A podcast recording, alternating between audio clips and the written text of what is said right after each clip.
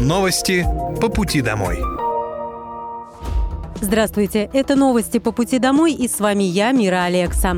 Пока вы добираетесь до дома за рулем своего автомобиля, на пассажирском сиденье или в общественном транспорте, я расскажу вам о том, что произошло сегодня в Подмосковье, в России и в мире. Специальная военная операция по защите мирного населения Донбасса продолжается. В течение суток вооруженные силы Украины продолжали безуспешные попытки наступательных действий на Донецком, Южнодонецком, Запорожском, Купинском и Краснолиманском направлениях. На Донецком направлении успешно отражены 12 атак противника. Потери составили до 295 украинских военнослужащих, 2 танка, 3 боевые бронированные машины, 4 пикапа, артиллерийская система М777 производства США, самоходная артиллерийская установка «Гвоздика», а также две гаубицы Д-20 и Д-30. На южнодонецком направлении уничтожено более 210 украинских военнослужащих, три боевые бронированные машины, три автомобиля, самоходная артиллерийская установка «Краб» польского производства, а также колесная самоходная гаубица «Богдана». На запорожском направлении потери противника составили более 220 украинских военнослужащих, один танк, две боевые машины пехоты и два автомобиля. На Краснолиманском направлении за сутки уничтожено до 115 украинских военнослужащих, 4 боевые бронированные машины, 3 автомобиля, артиллерийская установка М777 производства США, самоходная гаубица «Гвоздика», а также орудие Д-30. Средствами противовоздушной обороны за сутки перехвачено 12 реактивных снарядов системы залпового огня «Хаймерс» и уничтожено 28 украинских беспилотных летательных аппаратов. Обновленный Фрязинский лесопарк откроется в августе. Работы проводились в рамках программы «Парки в лесу», которая реализуется в Подмосковье с 2021 года. За это время уже привели в порядок 17 лесопарков. Губернатор Московской области Андрей Воробьев побывал в лесопарке и проверил ход работ. Сегодня во Фрязино город развивается. Здесь, в парке, традиционное место отдыха. Он безнадежно устарел за многие десятилетия. И сегодня мы заканчиваем благоустройство, которое в конце августа уже будет радовать каждого жителя Фрязина. И озеленение, и все, что касается творчества, детских площадок. Все здесь будет на высшем уровне. Туалеты, камеры безопасности – это очень важно, потому что люди могут планировать свое нахождение здесь, прогулки с друзьями на продолжительное время.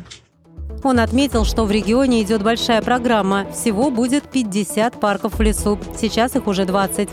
Также глава региона встретился с предпринимателями, которые планируют открыть здесь свой бизнес. Мы заинтересованы, чтобы вы могли реализовать свои проекты, сказал Андрей Воробьев. Мы сейчас э, повстречались с бизнесом, который уже разворачивает свои предприятия для проката, для тренировок, для торговли, для того, чтобы человек и в этой части мог чувствовать себя комфортно. Очень надеемся, что все жители оценят свой любимый парк, здесь больше 20 гектаров. Ну, а дальше будем дорабатывать его. Где-то не хватает газона еще, но это все дело поправимое.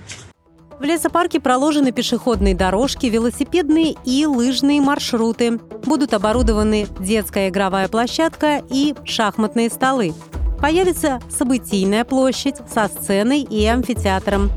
Любители активного отдыха смогут потренироваться в воркаут-зоне и поиграть в настольный теннис. Кроме того, в этом году в городском округе Фрязино благоустраивают зону отдыха на площади Победы и улице Комсомольской. Здесь идет обновление пешеходных дорожек, освещение. На территории устанавливают удобные скамейки, а также камеры видеонаблюдения, чтобы можно было безопасно гулять даже в темное время суток. Работы планируют закончить уже в октябре. 1 сентября во Фрязине после капитального ремонта откроется корпус легендарной школы номер один имени Ивана Иванова. Строительная готовность здания составляет 61%. Капитальный ремонт школы проводится благодаря программе «Модернизация школьных систем образования», которая реализуется по поручению президента России. Губернатор Подмосковья Андрей Воробьев проверил ход ремонтных работ школы, а также пообщался с учителями и родителями школьников.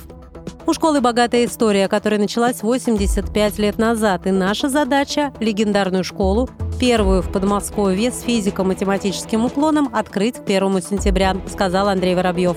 Я наслышан об этой школе. Все, что касается капитального ремонта, это тоже программа сложно рождалась, но президент сказал, что если мы строим новые школы, то старые, которым уже там, 60, там, больше лет, тоже должны выглядеть достойно. Поэтому вот задача и эту гуманитарную школу мне сказали, что она первая у нас в Подмосковье. Первая она есть первая. Я тоже в маленьком городе учился в первой школе. И всегда у нас директор старался остаться первым, хотя школ уже было четыре в моем маленьком сибирском городе. Вот очень надеюсь, что эта форма новая позволит дальше развиваться и привлекать педагогов, учителей сюда. К 1 сентября в отремонтированной школе ждут 980 учеников. Здесь появился красивый яркий фасад, все кабинеты обновили, заменили освещение, столовую расширили, чтобы кормить детей горячим питанием. Школу укомплектуют новой мебелью и оборудованием. Новым будет и информационно-библиотечный центр, появится читальный зал. Это будет школа полного дня. Ребята смогут дополнительно заниматься спортом и математикой. Вместе с тем, одна из жительниц обратилась к губернатору с просьбой привести в порядок стадион за школой. По словам Андрея Воробьева, этот запрос обязательно отработают. Подмосковные семьи с детьми-инвалидами смогут онлайн подать заявку на новую выплату. Ее размер составляет 18 тысяч рублей. Эту выплату анонсировал в своем обращении губернатор региона Андрей Воробьев. Получить выплату могут семьи с детьми-инвалидами до 18 лет, у которых третья степень ограничения по самообслуживанию, и доход на каждого члена семьи меньше 34,5 тысяч рублей. Степень здоровья прописывается в индивидуальной программе реабилитации и абилитации ребенка в пункте 21. Подать заявление родители смогут со 2 августа на региональном портале госуслуг. В Минсоцразвития добавили, что сама социальная программа бессрочная, но выплата назначается семье на год, после необходимо подать электронное заявление. Губернатор Подмосковья Андрей Воробьев поручил уделять особое внимание поддержке семей с детьми. В регионе для этой цели вводятся различные выплаты. В Подмосковье дети-сироты в сентябре получат стипендию губернатора. Дети-сироты Московской области, которые поступили в колледж, техникум или вуз, автоматически получат стипендию губернатора Подмосковья. Чтобы получить выплату, не нужно подавать заявлений, все придет проактивно.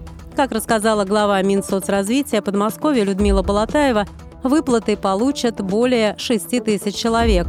Размер ежемесячной стипендии составит 6 тысяч рублей. Первые выплаты поступят до 25 сентября. Это долгосрочная и постоянная социальная программа нашего губернатора по поддержке детей-сирот, а главное, очень удобная, добавила она. Это были новости по пути домой, и с вами была я, Мира Алекса. Желаю вам хорошей дороги и до встречи. Новости по пути домой.